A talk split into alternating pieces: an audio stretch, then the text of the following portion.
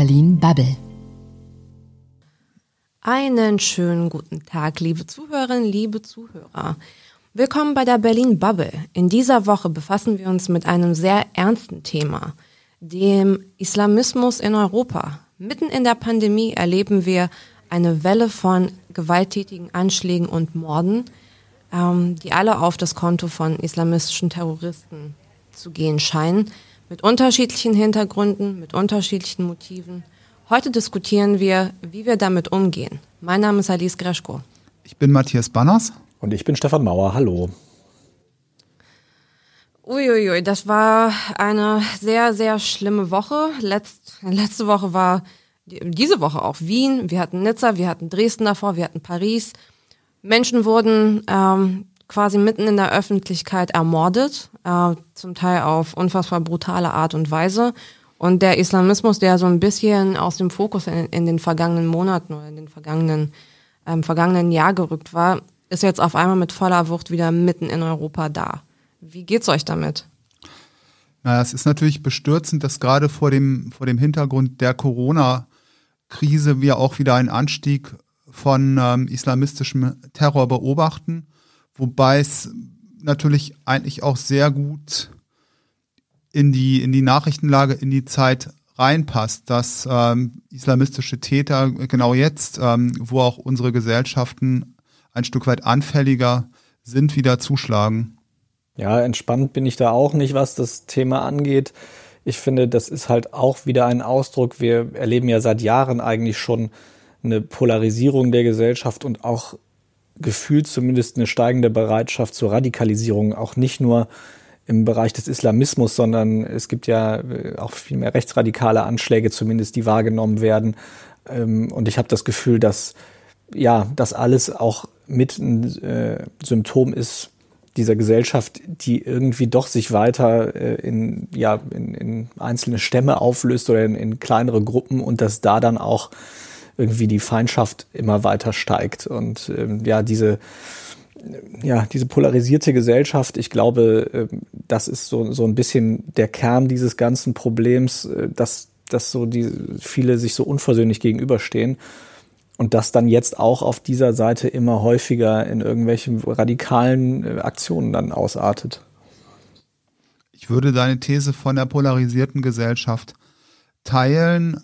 Ich tue mich aber immer schwer damit, wenn auf der einen Seite ein islamistischer Anschlag stattfindet, ähm, dann auch das Thema Rechts, Rechtsextremismus ähm, mit aufzurufen, weil wir häufig irgendwie sehr schnell dann bei Debatten landen, das eine gegen das andere aufzuwiegen. Eigentlich finde ich es sehr viel besser und, und tragfähiger, diese Phänomene auch einzeln ähm, zu diskutieren und dafür Lösungen zu suchen. Wobei, klar, ich stimme dir irgendwie halt natürlich zu, wenn wir auf der Ebene der Sicherheitsbehörden diskutieren, dann ähm, sind diese natürlich auch für beide Phänomene zuständig. Aber du, du hast schon ja, recht, Matthias. Ich will jetzt auch nicht so ein Whataboutism machen und sagen, oh, was ist denn mit den Nazis? Das war auch nicht mein Ziel. Es ging mir tatsächlich eher darum zu sagen, äh, dass halt diese ja, dass das gefühlt die Gesellschaft sich in immer mehr und kleinere Gruppen so unterteilt, die auch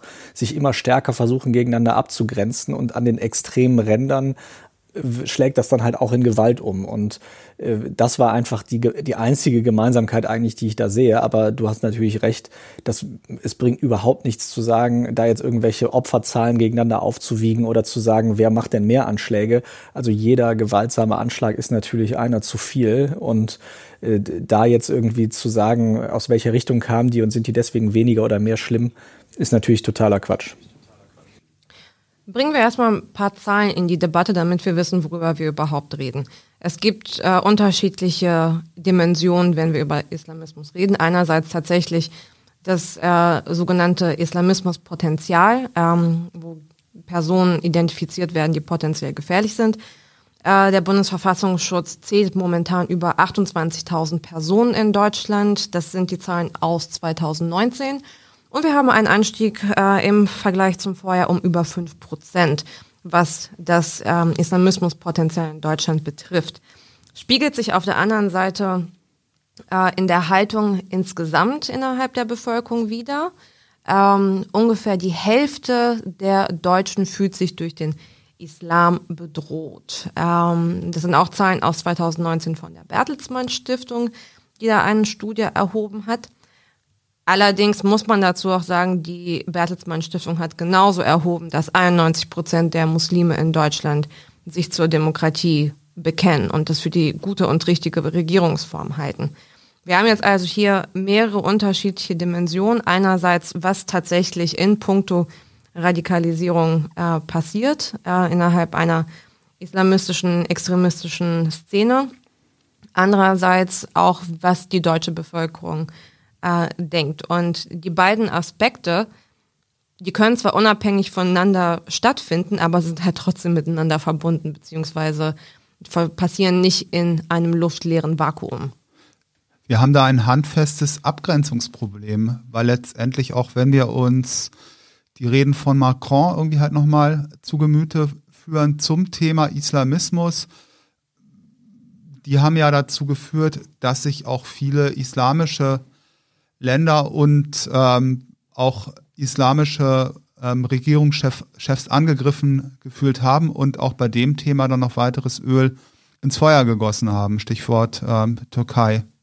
Allerdings würde ich trotzdem ähm, gerne hervorheben, dass bei, bei den aktuellen Fällen, die geschehen sind, wir meiner Auffassung nach einen etwas anderen Umgang mit den islamistischen Anschlägen haben, eben weil es genug muslimischstämmige Menschen, insbesondere in Europa, gibt, die sich vehement sofort dagegen stemmen. Das heißt, es sind natürlich die Reaktionen von moderaten, modernen, demokratischen Muslimen, die dann gekommen sind, die sagen, nein, das ist alles ähm, natürlich furchtbar und ähm, Islamismus und Terrorismus, das ist etwas Furchtbares. Und mittlerweile begreifen die Leute das auch, dass es Nuancen gibt. Also ich glaube, diese Nuancierung hat sich in den letzten Jahren so weit aufgebaut, dass wir einerseits sehen, es ist ein Problem, es gibt eine Gruppe, eine Gruppe von Radikalen. Gleichzeitig können wir das auch mittlerweile besser benennen, weil wir es differenzieren können. Es gibt ja den Islamismus, aber es gibt eben halt auch diese über 90 Prozent der normalen Muslime, die mitten in der Gesellschaft stehen in Deutschland und jeden Tag ja, einfach ihren Lebenserwerb irgendwie bestreiten und ihre Familien haben. Ich denke auch, man muss da unterscheiden. Also die große Mehrheit der Menschen, nicht nur der Muslime, definiert sich ja nicht über ihre Religion. Das ist ja, also das, was jetzt in der Öffentlichkeit war, wo auch Leute sich so öffentlich beleidigt gefühlt haben, das ist ja ein politischer Move dann von in der Regel diesen Männern, die sich hinstellen und einfach ihre Religion vorschieben, um politische Machtspiele zu machen.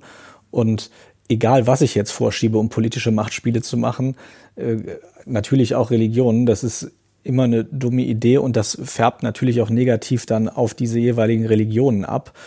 Äh, das gab es äh, historisch ja mit, mit jeder Religion, dass das so gemacht wurde, dass das einfach ein knallhartes politisches Machtinstrument auch ist. Und das ist, denke ich, auch das Problem, dass dass es halt bis heute hat, gläubig zu sein, dass man einerseits so dieses metaphysische hat, ich äh, habe hier irgendwie meinen ähm, meinen Freund im Himmel und auf der anderen Seite aber auch einfach, das immer auch eine knallharte politische Dimension hatte. Und äh, diese Vermischung, die lässt sich, glaube ich, auch nicht ganz aufheben. Und darunter leiden dann halt eben, leidet die absolute Mehrheit, e-, egal welcher Religion der, der Menschen halt, denen das Politische einfach egal ist und die das nicht politisch einsetzen wollen. Und diese Unterscheidung fällt, glaube ich, auch jedem anderen Menschen irgendwie schwer. Wenn ich halt jetzt irgendwo lese, Islamismus, dann machen halt ganz viele Menschen die Verbindung Islam. Und äh, das zu unterscheiden ist, glaube ich, auch gar nicht so einfach, gerade weil eben so viele politische Führungspersönlichkeiten das dann nutzen und einfach, wie gesagt, das Beleidigtsein zu einem äh, zu einer politischen Geschichte machen.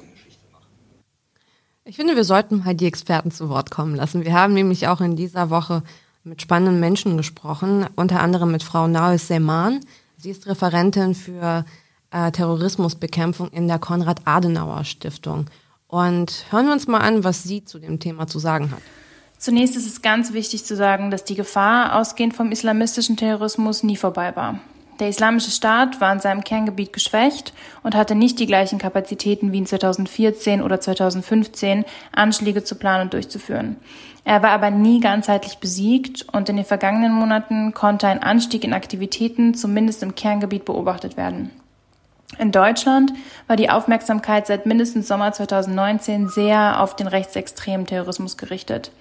Das bedeutet nicht, dass wir die dschihadistische Gefahr ignoriert haben, sondern dass es an anderer Stelle gebrannt hat.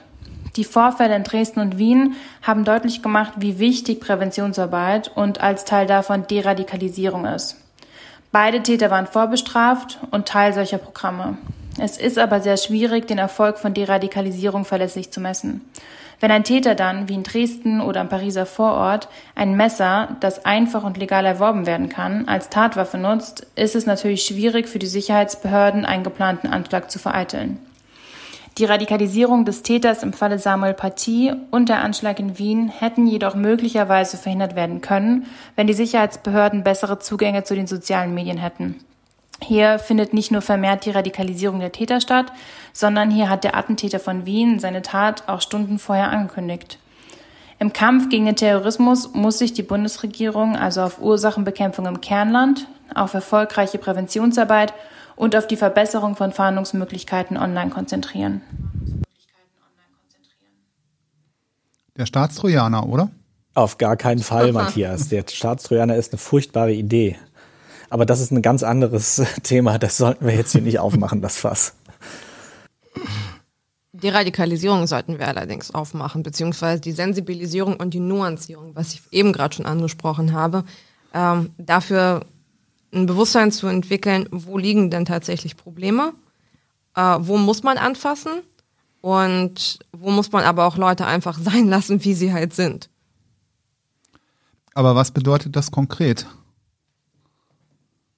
Meinst, meinst du für die De Deradikalisierung? Genau, also wie sehen da irgendwie halt die Prozesse aus? Äh, letztendlich, da stellt sich für, für mich natürlich mir halt auch die Frage, wie bauen oder wie, ähm, wie nutzen wir die, die Strukturen, die wir jetzt irgendwie bereits haben und ähm, wo gibt es Möglichkeiten, da Dinge irgendwie halt noch zu verbessern? Und auf der anderen Seite, ähm, bei welchen bei welchen Menschen lohnt sich irgendwie halt eine Deradikalisierung und äh, wen sollten wir vielleicht irgendwie besser schlicht und einfach ausweisen, wenn die Möglichkeit besteht? Also ich finde es total spannend, was Ahmad Mansour macht. Ähm, Ahmad Mansour hat eine eigene NGO gegründet vor ein paar Jahren, ähm, die sich darauf fokussiert, junge Männer, Teenager auch sehr stark. Also ich glaube, er fokussiert sich fast nur auf ähm, junge Menschen unter 20 ähm, zu deradikalisieren, weil Ahmad Mansour selber einen Weg von der Radikalisierung zur Deradikalisierung selber durchlebt hat. Und er ist durchaus eine umstrittene Figur, weil er sehr vokal ist in seinem ähm, in seiner Kritik gegenüber dem Islam, aber ähm, die hands-on Art, wie er halt arbeitet, wie er jungen, jungen Männern und zum Teil auch einfach Jugendlichen und die noch Kinder sind, Orientierung gibt, äh, wie er Dinge erklärt, wie er allerdings auch das verbindet mit einer kulturellen Kompetenz. Ich glaube, das ist ein Beispiel dafür, dass du Menschen brauchst, die tatsächlich ein tiefes Verständnis haben davon, wie Radikalisierung funktioniert, was die Sprache ist, was die Kanäle ist und vor allem, warum Menschen dahin angezogen werden. Und außerdem, außer, außerdem halt auch einfach ähm, zu begreifen, dass oft Radikalisierung äh, ein schleichender Prozess ist, der bei jungen Menschen passieren kann, die in Deutschland auch geboren und aufgewachsen sind, die man auch nicht abschieben kann, weil die Baustelle woanders ist. Ähm, kann man sich als Case anschauen. Vor allem ist ja Radikalisierung, wie du ja auch sagst, ein Prozess, der wahnsinnig lange dauert und der in der Regel wirklich in einem sehr jungen Alter anfängt. Das wissen wir ja alle. Also bei allen möglichen Radikalisierungsforschungen kommt ja raus, dass man eben wirklich Jugendliche und teilweise ja Kinder eigentlich schon irgendwie ansprechen sollte. Und das hängt ja auch ganz viel davon ab, in welcher Umgebung jemand halt eben seine Jugend und Kindheit verbringt. Also wenn man da so geprägt wird, dass also ein bestimmtes Feindbild aufgebaut wird, dann geht das auch nicht mehr raus. Und deswegen, da sehe ich äh, genau den richtigen Ansatz. Also was du erzählst, Alice, dass man eben ganz gezielt auch Angebote schaffen muss, die integrativ sind für Jugendliche vor allem und in denen die eine andere Realität erleben können und vor allem auch äh, Menschen äh, von einem anderen Hintergrund kennenlernen können ohne dass da gleich irgendwelche äh, Klischees überfrachtet werden. Und das, auch das gilt ja für jede Art der Radikalisierung. Und äh, da muss man ja wirklich eher in Jahrzehnten denken als in Monaten oder Jahren. Und das macht das Ganze ja auch so schwierig, weil das Payoff kommt so spät, dass es halt auch zu wenige gibt, die irgendwie sagen, es lohnt sich da zu investieren. Ich habe letzte Woche ein Interview in der Süddeutschen Zeitung gelesen mit einer Lehrerin aus Neukölln, diesen, die ihren Alltag beschrieben hat und auch irgendwie halt sehr deutlich beschrieben hat, dass es unglaublich schwierig ist, mit, äh, mit Schülern, mit jungen Männern umzugehen und dass diese auch ähm, die Frauen in der Klasse, die Mädchen unter Druck setzen, sich auch, ähm, ich sag mal, in Anführungsstrichen islamischer zu kleiden. Ich denke, ähm, diese Maßnahmen, die du geschildert hast, Alice, die sind ähm, vermutlich gut und erfolgreich. Ich denke nur, wir haben da auch ein schlicht und einfach ein Problem der großen Zahl und haben da vielleicht auch gar nicht die Kapazitäten, äh, alle Betroffenen zu erreichen und irgendwie auch mit solchen Maßnahmen anzusprechen. Naja, noch nicht. Also ich glaube, das Problem ist, dass wir auf jeden Fall einen Bedarf an Brückenbauern und Brückenbauerinnen brauchen, die äh, einen kulturellen Hintergrund haben, ein Verständnis einfach für kulturelle Zusammenhänge. Und das braucht halt Zeit, bis diese Leute rauskommen. Also ich meine, allein schon statistisch können wir jetzt nicht von jedem äh, Moslem erwarten oder mit Menschen mit muslimischem Hintergrund, ähm, dass er oder sie jetzt Aktivist wird wie ein Ahmad Mansour. Das braucht halt auch einfach Zeit. Leute, die in Deutschland äh, sozialisiert sind und auch äh, bestimmte Erfahrungen mittragen. Klar, es ist eine, das ist eine Anzahl von, äh, das ist eine Anzahlfrage. Aber es gibt dann auch irgendwie auf der anderen Seite genug andere Beispiele, die halt mittlerweile kommen, sei es jetzt eine Düsentecker, die mit ihrem äh, German Dream auch explizit ähm, Menschen anspricht und sie für Erfolgsgeschichten motiviert und ihren, ihnen Sichtbarkeit verschafft. Es ist halt ein Prozess. Na gut, ich sehe auch beim Thema Sichtbarkeit eigentlich auch noch mehr Charme und Chancen, da irgendwie halt Dinge zu tun und auch Menschen zu erreichen. Ich finde, wir sollten ähm, erstmal gucken, was die Politik unter anderem denkt. Wir haben eine politische Stimme äh, heute auffangen können, und zwar von Marc Lübke. Er ist der innenpolitische Sprecher der FDP-Landtagsfraktion in Nordrhein-Westfalen und stellvertretender Fraktionsvorsitzender. Und wir, wir haben ihn auch dazu gefragt, wie er die gegenwärtigen aktuellen Terroranschläge bewertet und was seine Ableitung ist. Ohne Frage ist der islamistische Terror weiterhin eine akute, eine sehr, sehr ernstzunehmende Gefahr für Europa und eben auch für Nordrhein-Westfalen. Mit den Schrecken mussten wir die schlimmen Geschehnisse in Paris, in Dresden, in, in Nizza und, und Wien erleben. Und ich glaube, da kann und da darf man auch nicht einfach zur Tagesordnung übergehen. Wir werden uns da auch nicht spalten lassen. Die offene Gesellschaft muss eben jeden extremistischen Terror entschieden bekämpfen. Und das ist mir wichtig zu sagen, wenn andere unsere Freiheiten hassen, ich glaube, dann schränken wir in der Konsequenz unsere Freiheit doch nicht ein. Im Gegenteil, dann gilt es doch vielmehr, unsere Werte, unsere liberalen Werte umso entschlossener zu verteidigen. Der Rechtsstaat muss sich hier konsequent zur Wehr setzen und genau das machen wir in Nordrhein-Westfalen. Und ähm, Deswegen, wir haben in Nordrhein-Westfalen seit Regierungsübernahme unsere Behörden hier massiv verstärkt. Wir haben Polizei und Verfassungsschutz deutlich den Rücken gestärkt, mit mehr Personal, bessere Ausstattung, aber eben auch mit passgenauen Gesetzen, um wirklich auch gegen den Terror punktgenau vorgehen zu können. Und versetzen vor allen Dingen auch auf eine bessere Vernetzung der Sicherheitsbehörden. Das ist ja auch eine Lehre der ähm, Anschläge in der Vergangenheit, dass unsere Sicherheitsbehörden sich gut austauschen und vernetzen müssen. Deswegen haben wir in Nordrhein-Westfalen im Landeskriminalamt eine Koordinierungsstelle eingerichtet, eine eigene Abteilung zur Terrorismusbekämpfung, um die Gefährder besser in den Blick nehmen zu können und Maßnahmen auch besser koordinieren zu können. Also ich glaube, es gibt eine Reihe von Maßnahmen, die wir hier machen in Nordrhein-Westfalen. Und wo immer das rechtlich und tatsächlich möglich ist, setzen wir eben auch konsequent Gefährder vor die Tür. Sprich, wir schieben sie ab. Das ist nicht immer ganz einfach, denn in Wahrheit haben auch viele terroristische Gefährder eben einen deutschen Pass. Sie sind Deutsche, aber wenn man sich die Zahlen anschaut, Nordrhein-Westfalen macht hier seine Hausaufgaben. Wir haben 2019 unter der Führung eines liberalen Integrationsministers mehr Gefährder abgeschoben als die Vorgängerregierung von Rot-Grün in ihrer gesamten Regierungszeit. Wir haben in diesem Jahr bereits mehr Gefährder abgeschoben als alle anderen Flächenländer der Bundesrepublik Deutschland zusammen. Und das zählt eben dazu. Wir setzen auf eine liberale Einwanderungspolitik. Wenn Menschen zu uns kommen, die sich integrieren wollen, die sich einbringen wollen, die unseren Wertekompass teilen, dann begrüßen wir das sehr. Aber alle diejenigen, die sich nicht an unsere Regeln halten, die unsere Freiheiten hier den Kampf angesagt haben, die setzen wir eben auch vor die Tür. Und ich glaube, das ist der richtige Kompass für Nordrhein-Westfalen. Eigentlich eine interessante, eigentlich eine interessante Konstruktion, dass in Nordrhein-Westfalen der Integrationsminister auch für das Thema Abschiebungen zuständig ist. Also eigentlich auch da beide Seiten beackert und bearbeitet.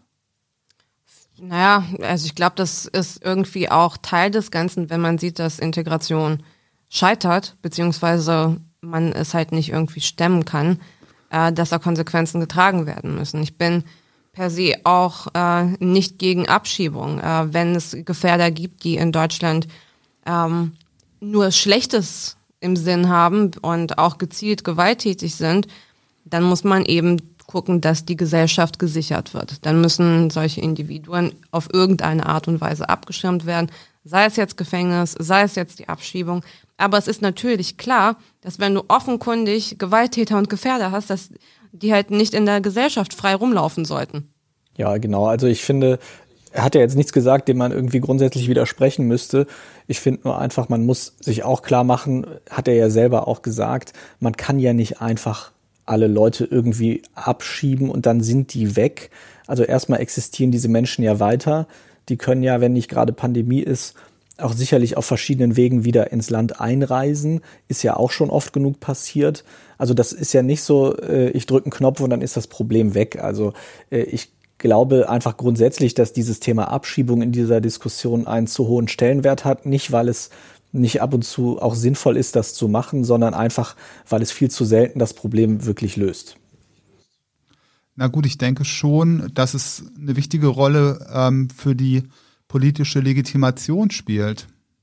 Ja gut, das ist dann, dann nochmal also eine andere Geschichte, also was das jetzt irgendwie in der Außendarstellung für, eine, für einen Stellenwert hat. Aber jetzt de facto, was die Problemlösung angeht, da spielt das, glaube ich, eine viel kleinere Rolle, als das wahrgenommen wird. Ja, also ich glaube, das Problem halt bei der Abschiebung ist, dass das immer so ein bisschen als Keule äh, von politischen Seiten tatsächlich genutzt wird. Entweder halt ähm, Abschiebung äh, zu blockieren, das ist ein politisches Narrativ, oder halt Abschiebung zu forcieren, ist auch so ein politisches Narrativ. Da kann man so stehen, wie man möchte. Ich glaube halt, dieses, dieses scharfe Messer muss weiterhin scharf bleiben für die Fälle, die extrem sind und ähm, in denen es auch keine Hoffnung gibt, dass sich die Dinge verbessern. Ähm, andererseits ist es so, Stefan, wie du auch sagst, nicht das Hauptanliegen, glaube ich, mit dem man sich die ganze Zeit beschäftigen sollte. Wenn man sich jetzt beispielsweise den Fall in Wien anschaut, es ist ein ähm, junger Mensch, der in Wien aufgewachsen ist, ähm, und dann ist der Schalter irgendwann umgefallen, beziehungsweise sukzessiv dann wahrscheinlich. Aber wir haben ja genug Fälle auch davon in Deutschland, dass Menschen ähm, den Weg zur Radikalisierung aus ihrem Wohnzimmer heraus in den Großstädten dieser Republik finden. Na gut, der Vorteil bei dem Thema Abschiebungen ist natürlich gerade bei begrenzten Kapazitäten, um auch ähm, Gefährder effektiv zu, zu überwachen, dass man dann sich letztendlich am am Ende dann irgendwie halt nur um die Gefährder mit deutschem Pass kümmern müsste, weil alle anderen sind dann ja irgendwie halt nicht mehr da. Ja, das ist, wir wissen alles, das ist ein bisschen komplizierter, wenn wir uns die Asylgesetzgebung anschauen. Ich will auch nicht zu viel sagen, weil ich dann keine Expertin bin und jetzt ähm, ist das jetzt nicht mein Thema. Allerdings in der Praxis ist es halt einfach schwieriger, wenn du Konflikte einfach hast, wer es genug Gefährder, wo es, wo können, wo kann man rechtfertigen, jemanden in ein Kriegsland zurück abzuschieben? Das sind Fragen, mit denen man sich beschäftigen muss und mir tun die Leute leid, die diese Entscheidung fällen müssen, weil es kompliziert ist. Es ist kompliziert gesetzlich, es ist für den Prozessen kompliziert, es ist für viele auch moralisch unfassbar kompliziert. Ja, gut zusammengefasst. Da hast du recht. Aber ähm, ich würde trotzdem gerne ähm, auf die integrative Rolle und auf die integrative Arbeit ähm, noch mal kurz eingehen. Wir haben nämlich auch einen weiteren O-Ton einsammeln können Und zwar von Frau Annette Schlicht. Sie ist Referentin für Migration und Teilhabe des Forums Berlin der Friedrich-Ebert-Stiftung. Und ähm, ich glaube, sie ist auch eine ziemliche Anhängerin von der Integrationsarbeit. Hören wir uns das mal an. Gerade zum jetzigen Zeitpunkt bräuchte es von Seiten der Bundesregierung zwei Dinge. Einerseits sollte sie nochmal ganz deutlich machen, dass extremistische Gewalt in jeglicher Form, ob digital als Hass und Hetze im Internet, ob real durch gewalttätige Handlungen, konsequent mit Mitteln des Rechtsstaates bekämpft wird. Und zwar im Sinne aller Menschen, die in Deutschland mit ihrer Familie, ihren Freunden in Sicherheit leben wollen, egal welche Konfession und Herkunft sie haben. Zum Thema Integrationsprozess muss man sich eins klar machen. Integration ist kein Sprint. Integration ist ein Langstreckenlauf, ein Dauerlauf. Dabei sind Sprachkurse und Integrationskurse natürlich wichtige Bausteine für den Einstieg. Eine Wohnung, ein auskömmliches Einkommen, Arbeit, Bildung für die Kinder sind weitere wichtige Wegmarken. Aber am Ende geht es um mehr. Es geht um politische Teilhabe, es geht um gesellschaftliche Partizipation, um die Gewissheit, dazuzugehören, auch wenn man Wurzeln in einem anderen Land hat. Und hier gibt es in der Tat noch einiges zu tun. Als erstes zu nennen wäre die angemessene Vertretung von Menschen mit Migrationsgeschichte in Wirtschaft, in Politik, in Verwaltung und in den Medien. Hierzu bräuchten wir ein Bundespartizipationsgesetz, das genau das sicherstellt, analog den Partizipationsgesetzen, die es ja in einigen Bundesländern schon gibt. Das zweite ist die konsequente Bekämpfung von Diskriminierung aller Art, zum Beispiel durch die Modernisierung des allgemeinen Gleichbehandlungsgesetzes. Das sind Maßnahmen, die natürlich nicht sofort Wirkung zeigen. Aber Sie würden ein wichtiges politisches Zeichen setzen an alle Zugewanderten, egal woher sie kommen und welcher Religion sie sind, dass sie dazugehören, zu dieser Gesellschaft und zu diesem Land. Ja, sie macht da wirklich zwei wichtige Punkte mit ähm, der Forderung nach Partizipation und Antidiskriminierung. Das sind ähm, allerdings irgendwie halt beides ähm, konkrete Regulierungs- und Gesetzesvorschläge, mit denen ich mich zumindest irgendwie halt schwer tun würde. Wie sieht das denn bei euch aus?